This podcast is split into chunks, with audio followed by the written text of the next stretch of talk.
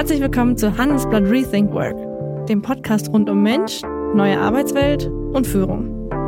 Ich moderiere diesen Podcast abwechselnd mit meiner Kollegin Kirsten Ludowig und ich bin Charlotte Hauenhorst.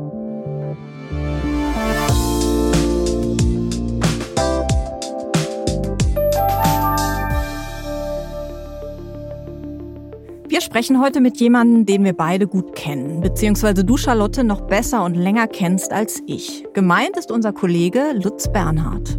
Genau, ich habe Lutz Bernhard bei der Süddeutschen Zeitung kennengelernt. Da war er der Change Manager, hat sich darum gekümmert, wie Print und Online zukünftig zusammenarbeiten sollen. Und jetzt ist er heute hier beim Handelsblatt. Genau, seit Juli bist du bei uns, äh, Lutz. Äh, dein offizieller Titel ist Redakteur für Redaktionsmanagement. Aber ich glaube, man würde sagen, in Unternehmen, Lutz, du bist unser Change Manager.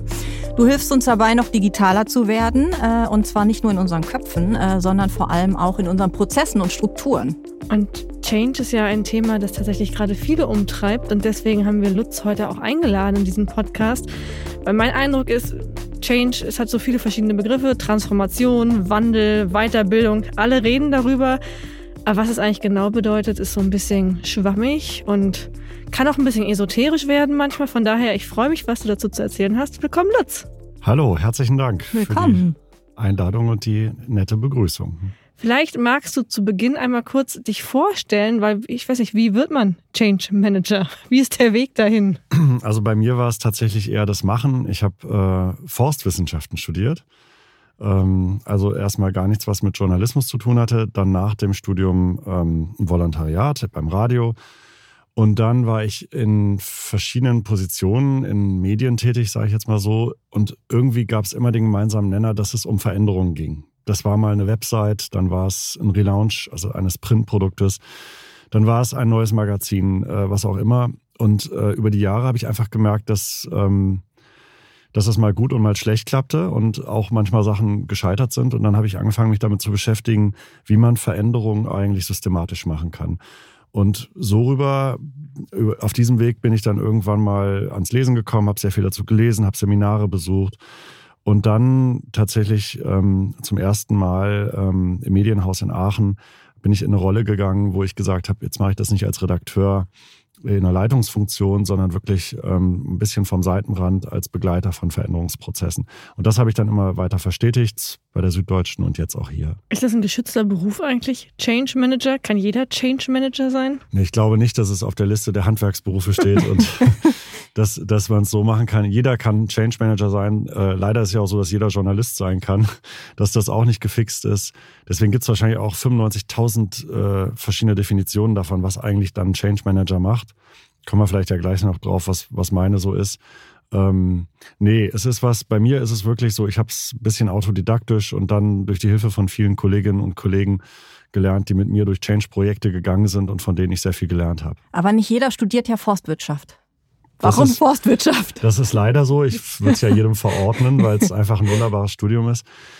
Warum Forstwirtschaft? Weil ich ähm, irgendwie immer im Wald war.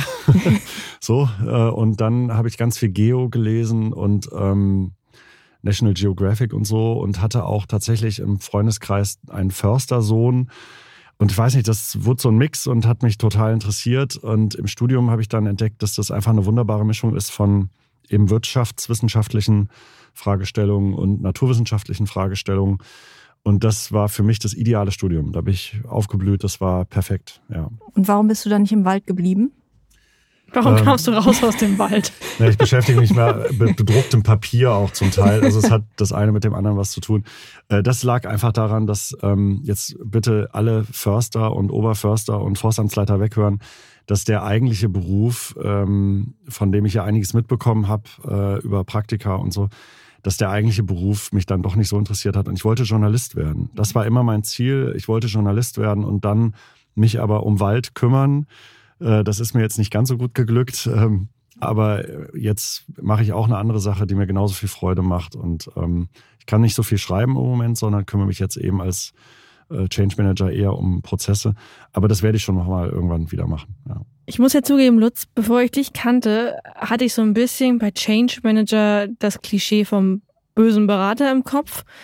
Der Berater kommt rein, schmeißt alles um Und am Ende geht er wieder und hinterlässt einen Haufen Chaos. Hm. Ist das wirklich Change Management? Ähm, also ich würde es so nicht machen, ähm, aber das ist natürlich so dieses äh, der, der, Klassiker, Menschen, die Tabellen haben und daraus ablesen, ähm, wo kann man noch was an den Kosten machen und wie kann man äh, Synergien finden. Das, das ist aber immer nur ein Teil der Wahrheit und ich glaube, dass heute, wenn man sich, ich war jetzt zuletzt auf dem Change-Kongress vom Handelsblatt, wenn man sich da eben äh, anguckt, wer sitzt im Publikum, mit was für Themen beschäftigen diese Leute sich, dann geht es viel mehr darum, ähm, eine, blödes Wort, aber ist so eine ganzheitlichere Sicht auf den Mitarbeiter zu bekommen, auf die Strukturen. Man muss über Organisationsentwicklung nachdenken, man muss über Führungskultur nachdenken, man muss ähm, ganz banales Projektmanagement, Projektmanagement äh, können. Und da ist es viel weniger die Suche nach irgendwie so der, der, der sofort der Lösung, die sich aufdrängt, die man aus irgendeiner Tabelle findet, sondern es ist viel mehr Zuhören, die Leute fragen. In den Köpfen der Menschen steckt eigentlich die Lösung schon drin. Der Change Manager kommt nicht rein und sagt, ihr müsst jetzt rechts oder links rumgehen, sondern mhm. Leute, die Leute wissen das schon sehr genau. Ich würde eher sagen, was die Rolle heute ausmacht, ist eher wie so ein Navi zu funktionieren im Auto. Ähm, ein Unternehmen oder eine Organisation weiß, wohin sie sich verändern soll und der Change Manager bietet eine Struktur an, um das zu erreichen. Und dann gibt es eben Spannungsfelder. Dann gibt es das Spannungsfeld, müssen wir das jetzt so machen, dass möglichst schnell unsere, unsere Shareholder äh, ihren Beitrag kriegen oder müssen wir es so machen, ähm, äh, dass wir auf eine Art wertschätzend unterwegs sind, dass die Leute mitgenommen werden? Ist es schnell, ist es langsam, ist es äh, top-down oder, oder dann doch irgendwie auch partizipativ? Hm, wird es technologisch getrieben oder durch andere Dinge. Ähm, also es gibt viele Spannungsfelder und der mhm. Change Manager aus meiner Sicht sitzt an so einem großen Mischpult und muss dann eben gucken, wie stellen wir das Tempo ein, wie die Lautstärke, äh, wer muss beteiligt werden, wie ist die Kommunikationskaskade. Das sind, glaube ich, eher so diese Punkte, die man dann mit viel Systematik versucht unterzubringen. Wenn man so mit dir spricht, dann hast du gefühlt immer einen Leitsatz aus der Organisationspsychologie an der Hand.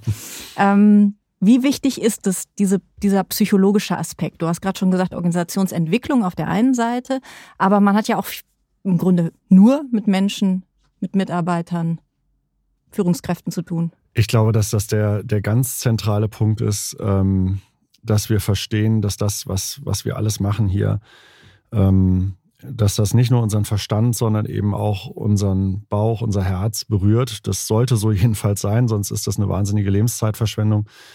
Und wenn man das mal dann eben aus einer anderen Perspektive betrachtet, dann, ähm, dann muss man sich über psychologische, ähm, auch über psychologische Vorgänge bei Veränderungen sehr im Klaren sein.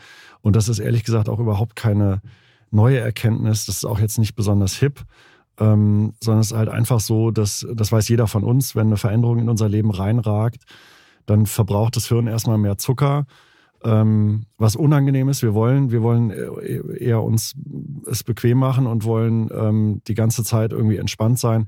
Und die Veränderung verlangt uns ab, dass wir plötzlich nicht mehr wie beim Autofahren automatisch den Hebel betätigen, sondern dass wir irgendwie immer 17 mal 24 rechnen müssen im Kopf, dass wir Stopp machen, dass wir über irgendwas nachdenken müssen. Das verbraucht Zucker, das macht so ein bisschen Kopfschmerzen, das bringt uns zum Schwitzen, wir haben Versagensängste.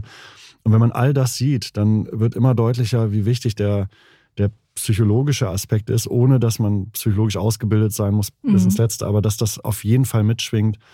Im Gegenteil, es übertönt sogar das andere. Letzte Woche habe ich eine Zahl gehört, die ich total beeindruckend fand, eine, eine relativ neue Studie äh, aus Neurowissenschaften, die besagt, dass viele Arbeitnehmer sich im Schnitt am Tag zwei Stunden während ihrer Arbeitszeit mit ähm, Fragen beschäftigen, die lauten, Warum hat mein Kollege mich nicht gegrüßt? Mhm. Warum stand ich nicht CC? Warum erfahre ich jetzt erst davon? Zwei Stunden. Mhm. Zwei Stunden von einem siebeneinhalb oder acht Stunden Arbeitstag. Viel Zeit. Viel Zeit. Und wenn man das mal versteht, und das ist jetzt noch nicht mal in einem Change-Kontext. Im Change-Kontext kommen jetzt tausend andere Fragen hinzu. Werde ich gesehen? Werde ich gehört? Darf ich mitmachen? Darf ich mitentscheiden? Wie selbstwirksam werde ich und so? Und wenn man das mal berücksichtigt, dann kann man schon verstehen, wie wichtig es ist, nicht nur faktengetrieben mit den Leuten zu reden, sondern schon auch die emotionalen Aspekte mit zu berücksichtigen. Gibt es eigentlich so einen Sigmund Freud der Organisationspsychologie? Ja, also ich weiß nicht, ob, ob ihm das gefallen würde, wenn man den Vergleich ziehen würde. Ich weiß nicht, ob es ein Sigmund Freund ist, aber es gibt, ähm, es gibt so eine, so eine Mannschaft um äh, Daniel Kahneman, der dieses Buch geschrieben hat, äh, Schnelles Denken, Langsames Denken.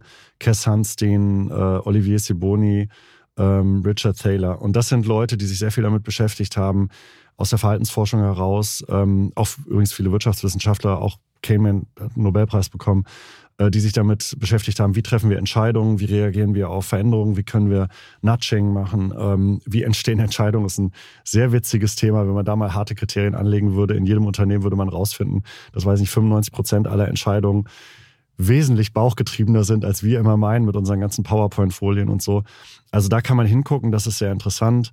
Ich glaube, du ähm, musst einmal erklären, was Nudging ist. Achso, Nudging heißt, äh, das ist so, ihr kennt das, wenn ihr in, ähm, in einem Nationalpark seid und dann ist die Frage, wie kriegen wir das, dass die Leute den Müll da nicht lassen? Dann kann man entweder ein Schild hinstellen, da steht drauf, äh, Leute werft keinen Müll hin, sondern man kann ein Schild hinstellen und sagen, 99 äh, Prozent aller Besucher haben im letzten Jahr diesen Mülleimer benutzt. und automatisch will ich mich zur Mehrheit zählen. Das Nudging ist also der Wunsch nach Zugehörigkeit. Ich gehöre zur besseren Gruppe, ich gehöre überhaupt zu einer Gruppe. Also biete ich dann an, äh, dass sich die Menschen identifizieren mit der besseren Gruppe. Das ist ein Beispiel für Nudging. Du warst aber eigentlich gerade dabei, wer dein Organisationspsychologie Papst ist. Ja, das, äh, ich, ich würde, das ist jetzt, äh, ich würde Kahneman nennen, obwohl er kein Psychologe ist, aber ich finde so diese, diese Frage, wie, welche kognitiven Verzerrungen spielen bei Change eine Rolle? Ähm, das hat er bei mir schon so ein bisschen irgendwie angestoßen, dass ich mich damit beschäftigt habe. Und da gibt es in der Literatur wahnsinnig viel zu, äh, wie dumm wir eigentlich sind. Ne? Also, dass wir an Projekten festhalten, obwohl wir alle schon sehen, sie scheitern ähm, aber uns das Scheitern nicht eingestehen, unser Hirn will das Scheitern nicht eingestehen und, äh, und wir wollen unbedingt dran festhalten. Oder dass wir, dass wir alles, egal was kommt, automatisch erstmal mit ähm, Erfahrungsmustern abgleichen, die wir früher gemacht haben. Und wenn unsere Erfahrungsmuster ganz klar auch sagen, das hat damals schon nicht funktioniert, dass wir trotzdem als erstes darauf zurückgreifen, ähm, äh, und daran alles Neue äh, bewerten. Und da gibt es einfach, oder ganz wunderbar. Ähm, Not Invented Here habt ihr wahrscheinlich auch schon mal gehört. Äh, Gruppe A kann mit der besten Idee der Welt auf Gruppe B zukommen, aber Gruppe B sagt, naja, so sinngemäß, weil wir nicht selber auf die Idee gekommen sind, ähm, äh, kann es ja nicht funktionieren. Ne? Mhm. Das ist so ein Satz, den man in vielen Organisationen wahrscheinlich oft hört. Naja, Abteilung A, da mag das funktioniert haben, aber wir sind schon ein bisschen besonders. Und das gibt's äh, in Zeitungsredaktionen sehr häufig, das gibt's aber, glaube ich, überall in der Welt sehr viel. Was ist die größte oder was, was ist die größte Emotion oder die wichtigste Emotion in so einem Change-Prozess? Oder kommt da ganz viel zusammen? Oder kann man sagen, die meisten Leute sind unsicher, die meisten Leute sind besorgt, freuen sich vielleicht auch in gewisser Weise, also so eine gewisse Dynamik? Also wenn du nach der wichtigsten, Informa äh, nach der wichtigsten ähm, Emotion fragst, würde ich sagen Freude. Also Belohnung. Ist das so? Ja, was? die wichtigste oder die häufigste, die du erlebst? Das ist nicht die häufigste. Das kommt immer so, das wäre schön, ne? Ja, nee, wir wollen ja ehrlich sein. Ähm, ich glaube, der Moment, wenn man so Leuten in einem Workshop zuguckt, hast 15 Menschen, gehen mit Sorge da rein, oh wei, ne, was wird das alles und so. Und dann gibt es so einen Moment, je nach Gruppengröße, wo man merkt, auf einmal ist alles gesagt, was, was kritisch ist, wo die Bedenken alle da sind, wo man sich damit auseinandergesetzt hat. Und dann merkt man plötzlich so, da geht so ein, da, da kommt so eine, so eine Bewegung rein. Äh, auf, ich will das nicht verklären. Also nicht jetzt, dass die alle freudig durch die Gegend tanzen. Aber du merkst auf einmal, dass die sich plötzlich gegenseitig anzünden, so mhm. Ping-Pong. Und dann macht es plötzlich Spaß, über was Neues nachzudenken. Und es entwickelt sich äh, im besten Sinne Kreativität, weil der eine dem anderen was gibt. Sie verschalten ihr Hirn. Der eine tut einen Teil dazu, der andere tut einen Teil dazu. Und auf einmal sehen die Leute so entspannt aus, weil sie so äh, in so einem kindlichen Spielfieber äh, sind. Und das ist, das ist so ein Moment, der ist total wichtig, dass man über diesen Prozess den Leuten immer wieder diese Wirksamkeit äh, gibt, dass sie was wirklich was äh, selber beitragen können. Das ist die helle Seite. Die dunkle Seite ist natürlich, und ihr kennt sie alle, die 99 Prozent gescheiterte Change-Projekte, ähm, wo jemand gekommen ist und eben gesagt hat, ab jetzt links rum und die Menschen sich gefragt haben, was ist mit meinem Job? Äh, verdiene ich noch mein Geld? Äh, darf ich um 9 Uhr noch zur Arbeit kommen oder ist es jetzt 8.30 Uhr und ich kriege ein Problem, meine Kinder in die Kita zu kriegen? Alle die Fragen, die dann mitschwingen äh, und die nicht gelöst werden, sondern wo einfach jemandem gesagt wird, du hast das jetzt zu tun, das ist natürlich fies, das will keiner von uns äh, nach der Pfeife eines anderen tanzen. Dann kommen Ängste, Sorgen und so. Ne? Genau. Wenn wir intern diskutieren, sagst du manchmal ähm, bei den Emotionen, beim Thema Change, so 5% der Befürchtungen sind eigentlich rational und 95% sind emotional. Warum ist das so? Ja, weil wir so Wesen sind, die, die leider immer noch halt sehr biologisch ticken. Ich weiß nicht, ich kann es auch nicht anders erklären. Ich, ich, bin ja kein Biologe oder Neurologe oder, oder Psychologe, aber ich glaube tatsächlich, wir, wir gleichen uns im Alltag im Millisekundentakt mit unserer Umwelt ab und wir checken, fühlen wir uns wohl oder nicht. Ihr habt hier Blumen in dieses äh, kleine Studio gestellt und das ist sofort wird und da ist eine Lampe, die in etwas wärmeres Licht ausstrahlt. Also es ist automatisch so, dass hier ist so ein filzbezogener schöner Tisch, damit äh, es nicht so klappert. Das schafft alles so eine, so eine schöne Atmosphäre. Man will reden. Anders sieht es aus in einer Arztpraxis im Wartezimmer. Ihr kennt das.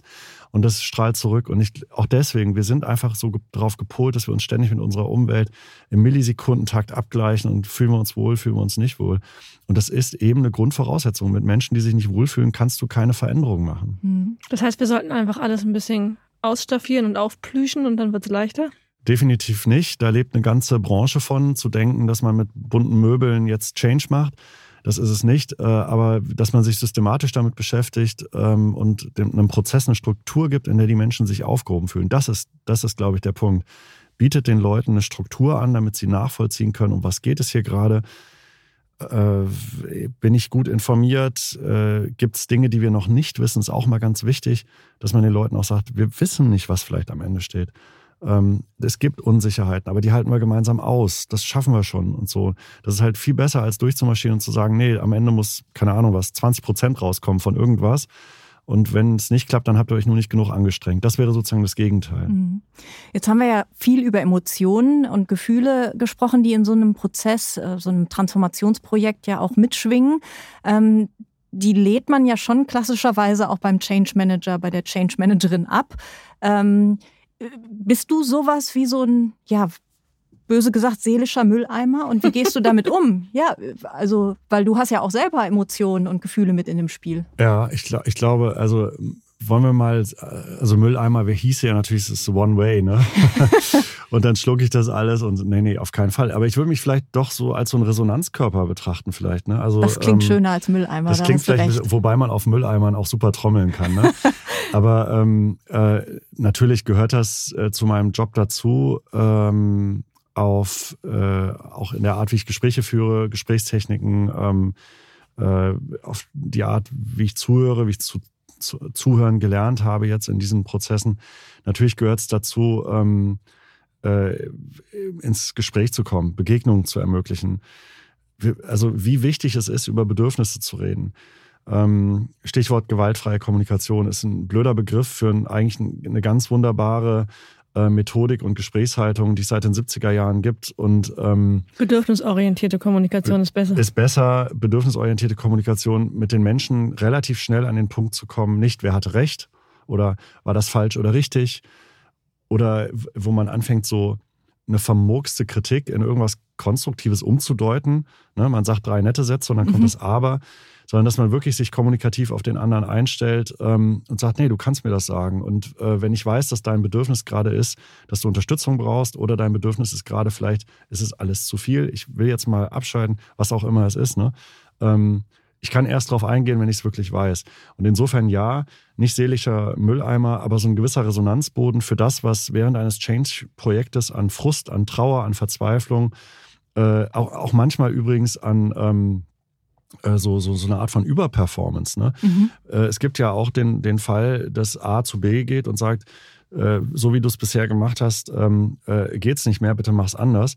Und B steigert sich erstmal volle Kanne rein, jetzt zu beweisen, dass sein Weg der richtige war und läuft geradewegs in den Burnout, weil er jetzt versucht, irgendwie alles der Welt zu zeigen.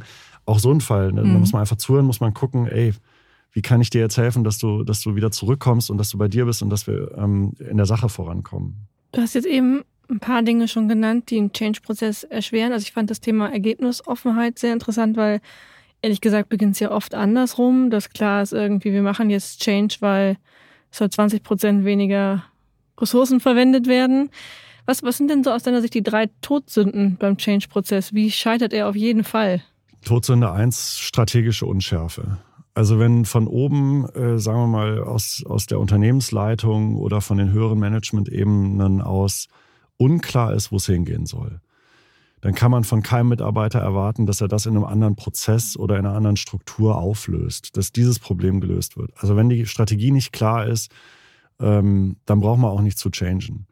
Punkt zwei ist, dass eine Strategie festgelegt wird, die aber die falsche ist. Also wenn man auch das aus dem Bauch raus macht und nicht wirklich einen systematischen Beratungsprozess gegangen ist oder einen Analyseprozess gegangen ist, sondern einfach ähm, ja in der, wie in der Zeitungswirtschaft äh, nach der Erfindung des iPhones wahnsinnig viel Geld verbrannt wurde, dadurch, dass laufend Geschäftsmodelle ausprobiert worden sind, ähm, die einfach nicht funktioniert haben, weil man sich nicht hat beraten lassen oder weil man sich nicht die Konkurrenz angeschaut hat oder nicht mhm. über einen großen Teich mal in Amerika geschaut hat, was die eigentlich machen. Also unscharfe ähm, Strategie oder die falsche Strategie. Das ist immer, da kann ich auch kein Change-Projekt machen äh, am Ende. Und der nächste, der dritte Punkt, würde ich sagen, ist, wenn man dem keine Struktur gibt, sondern wenn man denkt, Change heißt, na, ich führe ja sowieso einmal im Jahr ein Mitarbeitergespräch, mhm. dann kann ich dem auch sagen, was er ändern soll. Das ist kein Change, ähm, sondern es braucht eine Struktur, eine Struktur, die aus einem Pfad besteht. Der heißt dann Kommunikation. Der andere Pfad heißt vielleicht, ähm, wie erarbeiten wir denn eigentlich genau, wie wir da jetzt vorgehen? Machen wir das partizipativ oder nicht? Es gibt Situationen, da ist partizipativ falsch. Wenn ein mhm. Unternehmen sich in einer Krise befindet und es schnell gehen muss, kann man nicht tausend Leute fragen, ob sie das wollen. Da muss man schnell reagieren. Aber wenn es Prozesse gibt, die, wofür wir uns Zeit nehmen, äh, dann muss da eine Struktur rein, wo auch die Mitarbeiter, Mitarbeiterinnen mitarbeiten sollen, sonst tragen sie es nachher nicht. Also erstens keine Strategie oder unscharfe Strategie, zweitens falsche Strategie, wenn man irgendwas halt sofort macht und drittens würde ich sagen, wenn man dem Change-Projekt keine Struktur gibt. Das ist, äh, das wären die drei Dinge, von denen ich sagen würde, dann knallt's. Du bist ja ein Verfechter des Spruchs Kultur folgt Prozessen. Ja. Warum? Weil die wenn ich beobachtet habe, wie viel Aufwand betrieben wurde in Kulturprogrammen, in Initiativen, Incentives, ähm, mich immer stutzig gemacht hat, dass äh, dann treffen sich alle zu einer Tagung einmal im Jahr oder so, kommen alle zusammen, bekleben die Wände mit Zettelchen, was ich super finde, aber äh, ne, also machen ganz viel bunte Sachen für ein Theaterstück auf und so, fahren alle nach Hause und am Montag geht exakt der gleiche Kram weiter, den man auch vorher gemacht hat. Weil in den Prozessen und in der Frage, wie arbeite ich mit dir in einem Prozess zusammen, darin steckt die kulturelle Kernschmelze. Wenn wir uns da nicht auf Augenhöhe begegnen, wenn ich das Gefühl habe, ich bin nur dein Dienstleister oder mhm. wenn ich das Gefühl habe, du gibst mir immer ein halbfertiges Arbeitsergebnis und ich muss damit jetzt irgendwie deine, deinen Kram wieder nacharbeiten, wenn wir das nicht geregelt haben, wie sind die Regeln unserer Zusammenarbeit, dann kann ich noch so oft sagen, unser Wert heißt auf Augenhöhe begegnen oder Wertschätzung oder äh, äh alle sind gleich viel wert. Äh, das wird nicht funktionieren, solange wir die anderen Dinge nicht geregelt haben. Und äh, so wie ich es in meiner Arbeit bisher erlebt habe, wenn die Prozesse klar waren, wenn klar war, was ist die Bringpflicht, was ist die Hohlpflicht für die Leute, die beteiligt sind, wenn es Regeln gab, wie lang, wie kurz, bis wann, und all das. Wie vollständig. Wenn das geregelt ist, dann gibt es viel weniger Angriffsfläche für Streit. Mhm. Weil, weil einfach alle Beteiligten klar haben, äh, worauf sie sich geeinigt haben. Und wenn es Streit gibt, kann man den lösen. Dann kann man nämlich sagen, hey, wir haben uns auf Regel A geeinigt und das ist jetzt hier kein luftleerer Raum. Und, und dieser Teil der Kultur, den erschlage ich nicht mit, mit Wertegeschichten. Jetzt will ich aber nicht Kulturarbeit diskreditieren. Es gibt natürlich äh, Fragen kultureller Einflüsse, die auf die Agenda gehören, die sich nicht durch Prozesse regeln lassen. Da mache ich, ne, das ist richtig. Ich bin immer nur skeptisch, wenn bei einem Change-Prozess davon geredet wird, wir brauchen einen Kulturshift oder ein, das Mindset muss sich ändern. Und da bin ich eher ein Verfechter und sage, dann lass uns erstmal gucken, wie die Prozesse laufen, mhm. bevor, wir, bevor wir das so hochhängen. Ne? Das ist eigentlich die Aussage dahinter. Es gibt ja auch diesen Spruch, Culture eats Strategy for Breakfast. Kann man denn Culture so ändern, wie man Strategy ändern kann vielleicht? Nee, äh, dazu gehört eine, das, das mag jetzt seltsam klingen, aber dazu gehört eine ganz andere Art von Ernsthaftigkeit zur Debatte. Ähm, das kennen wir alle, wie viel über Strategie geredet werden kann und wie viel PowerPoint-Folien beschrieben werden können und, und so. Und da, das mag auch richtig sein, da gibt es äh, Standardprozesse, nach denen man sich dieser Frage nähert. Wenn wir wirklich ernsthaft über Kultur diskutieren, dann sollten da nicht unbedingt nur die Menschen sitzen, die Zahlen lesen können, dann sollten da auch Menschen sitzen, die sich mit Ethnologie auskennen, die sich mit, mit äh, Minderheitsproblematiken auskennen, die sich mit äh, der Frage, was welche Generation für Bedürfnisse hat, auskennen. Demoskopen, also da muss man andere Expertise reinholen, wenn man es ernst meint. Da gehört, gehört aber wirklich zu, dass man sich auf dieses Thema einlässt. Ich habe wenig Beispiele gerade vor Augen, wo ich das, wo ich diese Ernsthaftigkeit sehe. Leider ist es viel zu häufig noch immer ein Modethema und wird mhm. reduziert auf so ein Zeug wie gendern wir oder nicht oder ähm, oder haben bei uns Arbeiterkinder äh, äh, eine Chance oder so. Das wird dann immer so reduziert, so auf einen Punkt. Das ist auch alles wichtig, aber ich glaube, man muss anders darüber debattieren, ernsthafter darüber debattieren, was man will. Viele Menschen ja vor allen Dingen in Kreativjobs, wozu ich jetzt mal die Journalistinnen und Journalisten zählen würde, ähm, wenn die das Wort Prozesse oder Strukturen hören, dann denken die gleich, oh Gott, das ist das Ende unserer Kreativität, ähm, jetzt kommt die Planwirtschaft, äh, wir haben keinerlei Freiraum mehr. Wie überzeugst du die? Erstmal in den, indem ich sie anlächle und, und sage, ja, ja, ja, ja. Und dann versuche ich ihnen klarzumachen, dass das, was sie heute jeden Tag tun, genauso Prozessen folgt, wie das, was wir für die Zukunft dann vielleicht vereinbaren. Mhm. Heute gibt es auch in jeder Redaktion gibt einen Andruck. Es gibt also einen Moment, wo die Sachen fertig sein müssen. Es gibt eine Uhrzeit, auf die ihr euch geeinigt habt, wann eine Konferenz ist. Es gibt also, es gibt Regeln, es gibt Prozesse. Und die erste Reaktion auf, äh, auf so Neu Neuerungen ähm, ist dann immer, das aber ist völlig jetzt bürokratisch und, und so. Es ist nicht bürokratischer als jetzt auch, es ist nur anders. Ne?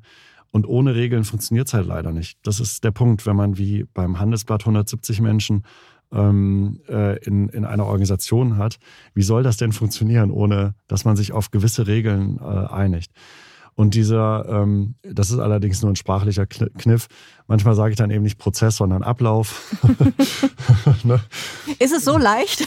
manchmal, manchmal, ist es, manchmal ist es tatsächlich so leicht, ne? weil es dann nicht ganz so technisch sich anhört. Ähm, ja, aber im Grunde genommen, äh, ich, man kriegt auch die Leute, wenn, wenn man Zeit hat, ähm, kriegt man auch die Leute dazu, in der Terminologie manchmal zu sprechen, äh, die vielleicht äh, so technisch oder, oder dem Journalismus wesensfremd oder sowas wirkt.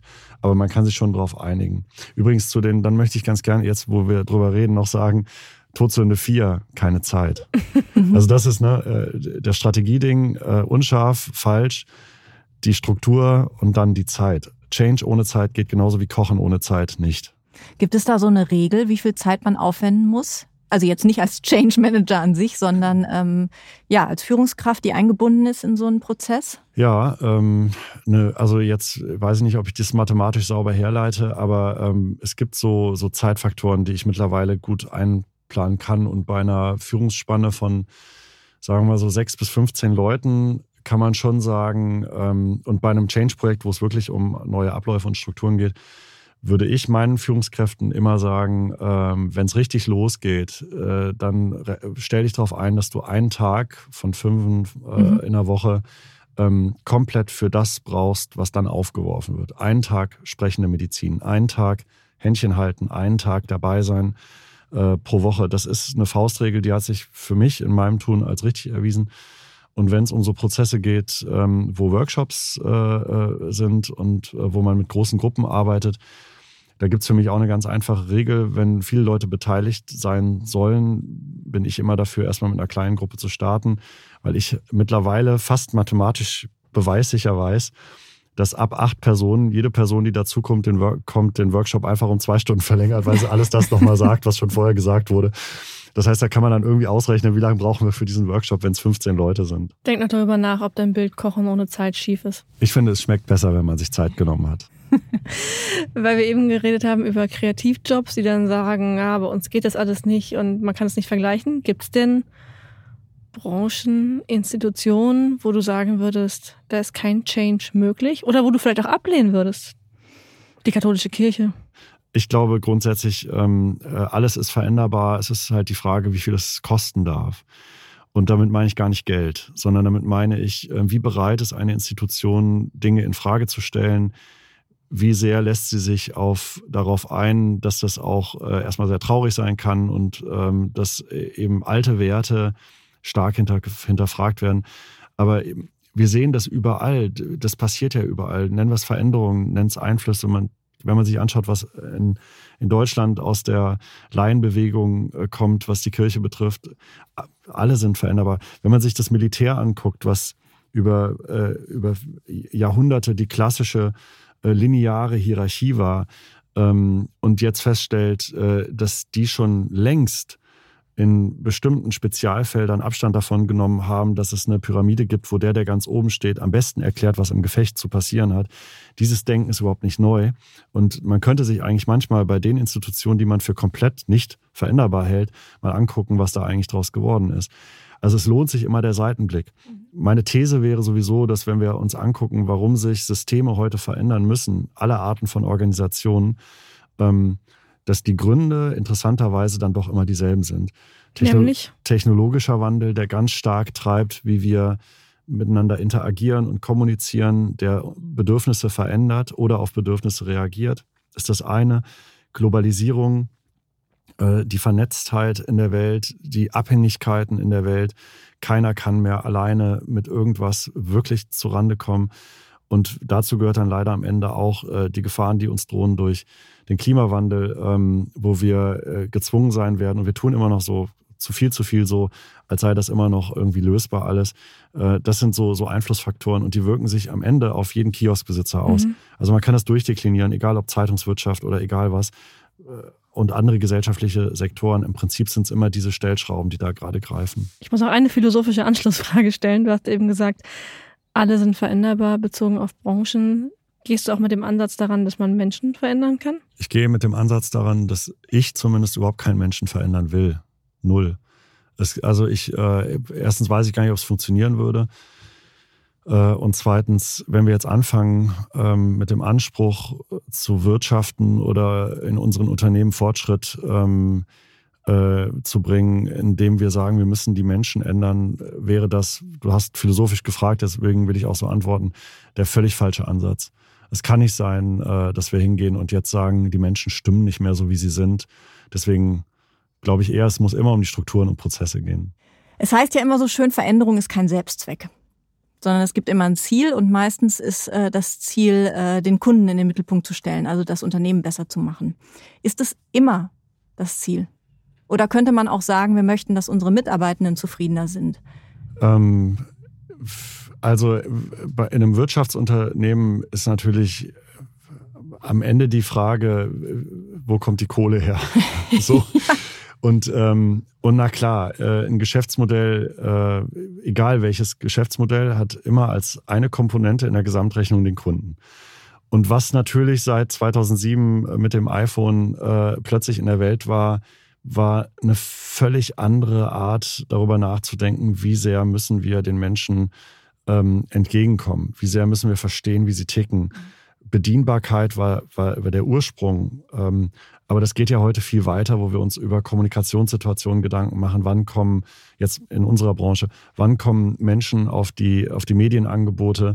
Wie viel Zeit haben sie dann dafür? Wie ist die Umgebung? Sitzen sie im Zug? Sind sie zu Hause? Wenn man das nicht sozusagen am, am Bedürfnis des Users oder Kunden orientiert, kann man machen. Ähm, äh, aber ich glaube nicht, dass das dass noch irgendein Geschäftsmodell geben wird, was dann funktioniert. Auch diese Erkenntnis wieder ist übrigens gar nicht so neu. Äh, ich, Peter Glotz hat 1969 das wunderbare Buch geschrieben, Der missachtete Leser.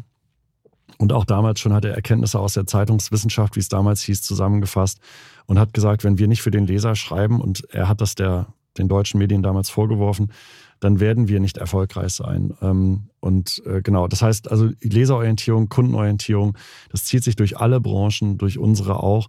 Und ich glaube, das ist eine Stellschraube im Moment. Aber ähm, wenn man sich anguckt, wie in der Wirtschaftsgeschichte sich die großen Trends ähm, äh, abgebildet haben und, und was sozusagen äh, zum Beispiel in der Produktion von, von Automobilen, wie das ein Massenmarkt wurde und so weiter, da spielte dann das einzelne Bedürfnis äh, weniger eine Rolle als beispielsweise dann der Preis oder die Verfügbarkeit.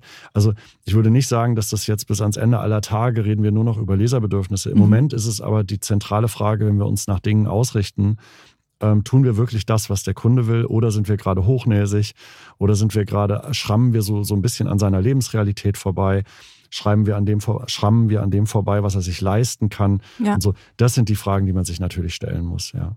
Wenn jemand stirbt, gibt es ja so die Phasen der Trauer nach Kübler-Ross, würdest du sagen, es gibt sowas auch im Transformationsprozess? Absolut. Die fünf Phasen der Transformation? Oder? Absolut bewiesenermaßen, äh, äh, dass die, die Frage, wie ich die Veränderung annehme, wie ich verdaue, dass ich nicht mehr das tun kann, äh, was ich bisher gemacht habe, wie ich dann durch ein Tal gehe, das bittere Tal der Erkenntnis, dass es sich doch nicht mehr ändern wird, egal wie ich dagegen angegangen bin dann, wie ich versuche, ähm, mich rauszuarbeiten mit meinen eigenen Strategien, vielleicht damit auch übertreibe und dann irgendwann in so eine Phase komme, wo ich, ähm, wo ich äh, einigermaßen normal arbeite, ohne mich die ganze Zeit wiederum geistig mit der Veränderung zu beschäftigen. Da lässt sich sehr gut abbilden, was in diesen Trauerphasen damals da war. Deswegen wird dieses Bild auch im Change Management relativ häufig ähm, äh, äh, äh mal zur Hilfe genommen. Allerdings, äh, wie immer, wenn man Modelle hat, ähm, alle sind fehlerhaft, manche sind gebräuchlich. Ne? Und auch so ist es äh, immer schwierig, dann auf die Leute zuzugehen und ihnen zu sagen, hey, du trauerst gerade, mhm. Ich muss jetzt mal deine Hand halten. Das wird natürlich jeder verneinen und wird auch äh, vielleicht da seltsam reagieren. Da muss man dann gucken, wie man das aufhängt. Aber ja, als Führungskraft muss man wissen, dass dieser, dieser Prozess ähm, eine Art Trauer ist. Mhm. Und ja, das ist ein Abschied nehmen. Äh, und da gehören leider alle die äh, Dinge, die in Hirn und Herz passieren, zu, die in solchen Phasen einfach maßgeblich sind. Wie kann ich mich auf Dinge konzentrieren? Sehe ich den Himmel heute wolkenverhangen, obwohl die Sonne scheint? Ne? Also wo kann ich das loswerden, dass es mir gerade schlecht geht? Das gehört halt leider alles dann erstmal dazu. Nach einer kurzen Unterbrechung geht es gleich weiter. Bleiben Sie dran. Wie navigieren Deutschlands Top-Vorständinnen durch die aktuell schwierigen Zeiten? Hören Sie es selbst bei der Female All-Star Boardroom Session am 14. Mai. Mit dabei Maria Ferraro von Siemens Energy, Viktoria Osatnek von E.ON, Sopna Suri von RWE Generation und Antje von Dewitz von Vaude. Wir sprechen mit Ihnen über die Stärkung der Wirtschaft, das politische Klima und die geopolitischen Krisen. Seien Sie dabei, femaleallstarboard.de kann man auch die mobilisieren, die äh, voller Herzblut dabei sind? Also so als ja, komplexes Wort, Multiplikatoren? Na klar, na klar. Also es ist sowieso äh, für jeden Change Manager, aber auch für jede Führungskraft sogar eine, ich will nicht sagen lebensrettende, aber doch eine lebensverlängernde Maßnahme, wenn, wenn das, was gerade passiert, Füße bekommt. Mhm. Also wenn, wenn sich das verbreitet, wenn die Leute sich gegenseitig erzählen, hey, mit dem Tool äh, ist es besser, es macht mehr Spaß. Ich habe nicht mehr die oder die Abstimmungsrunde, sondern ich bin schneller.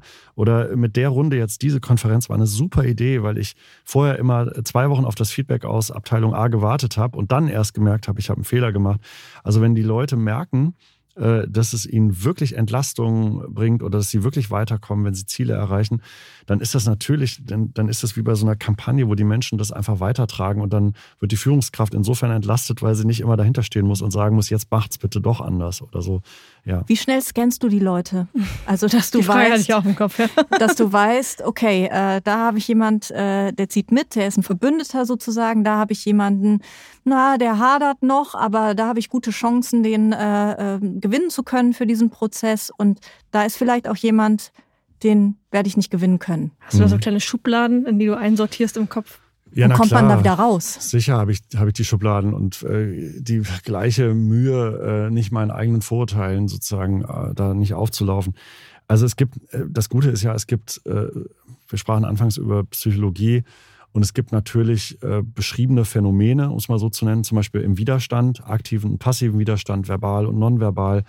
Und dann gibt es einfach auch, das kann man so sagen, mittlerweile ähm, auch wissenschaftlich belegt, ähm, äh, Strategien, wie man damit umgeht.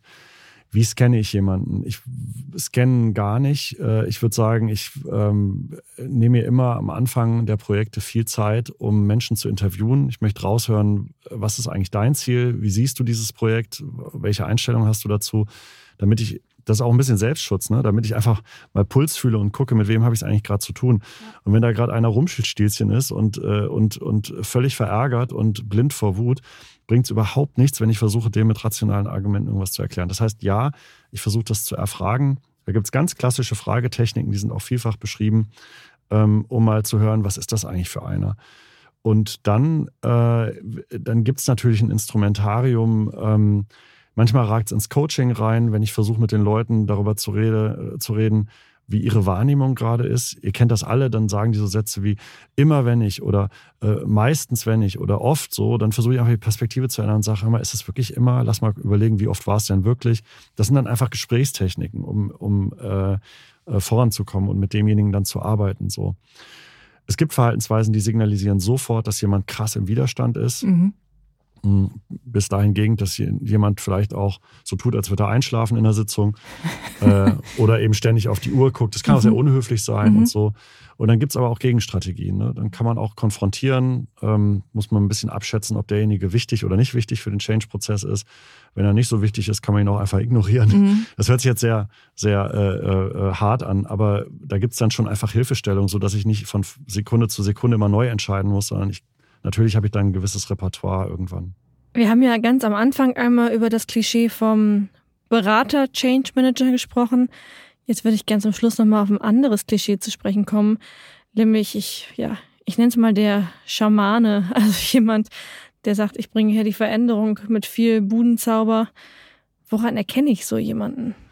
Ja, also ähm, ich will weder die McKinseys dieser Welt oder die anderen äh, jetzt irgendwie so abkanzeln, aber es ist schon, äh, man muss schon immer sehr genau hinhören äh, auf die Extreme. Also wenn jemand äh, sofort anbietet, wir machen jetzt mal so ein, ähm, wir beziehen uns jetzt mal irgendwie einen Indianerschmuck an und tanzen ums Feuer. Ich bin sehr zurückhaltend mit sogenannten Incentives oder Maßnahmen oder Interventionen oder was auch immer, ähm, äh, wo man nicht strukturiert ableiten kann, auf was zahlt das jetzt gerade ein.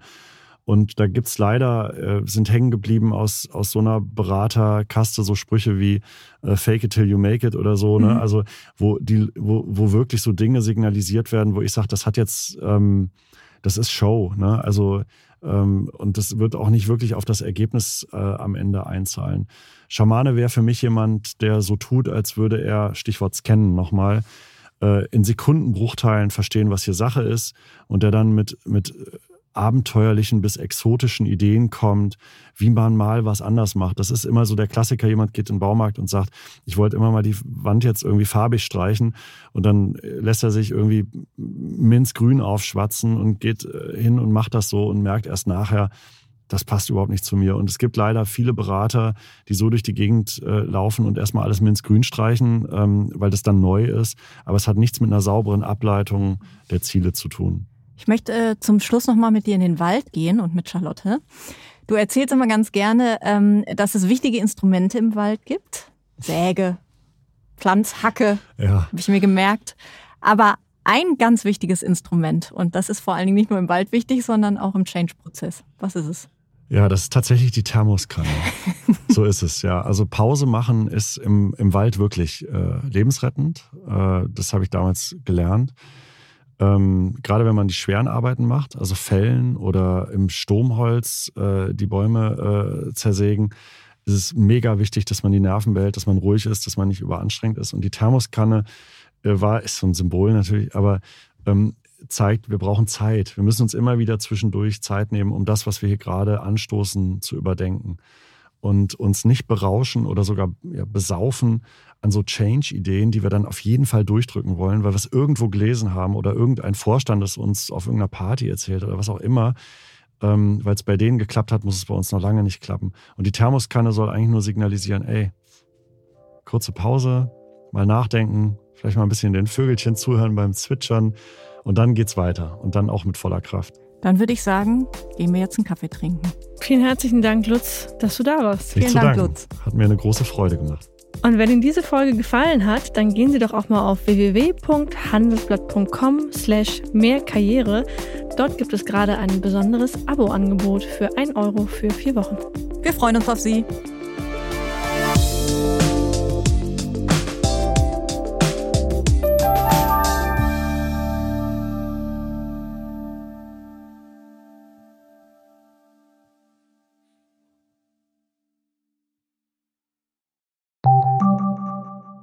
Bist du auf der Suche nach Inspiration und Netzwerkmöglichkeiten? Dann ist das Summer Camp der Handelsblatt Media Group genau das Richtige für dich. Treffe über 800 EntscheiderInnen, nimm an interaktiven Workshops teil und werde Teil der einzigartigen Camp Community. Wir wollen gemeinsam mit dir die Zukunft unserer Wirtschaft gestalten und aktuelle Herausforderungen angehen. Erfahre mehr und sichere dir noch heute dein Ticket auf hmg-summercamp.de.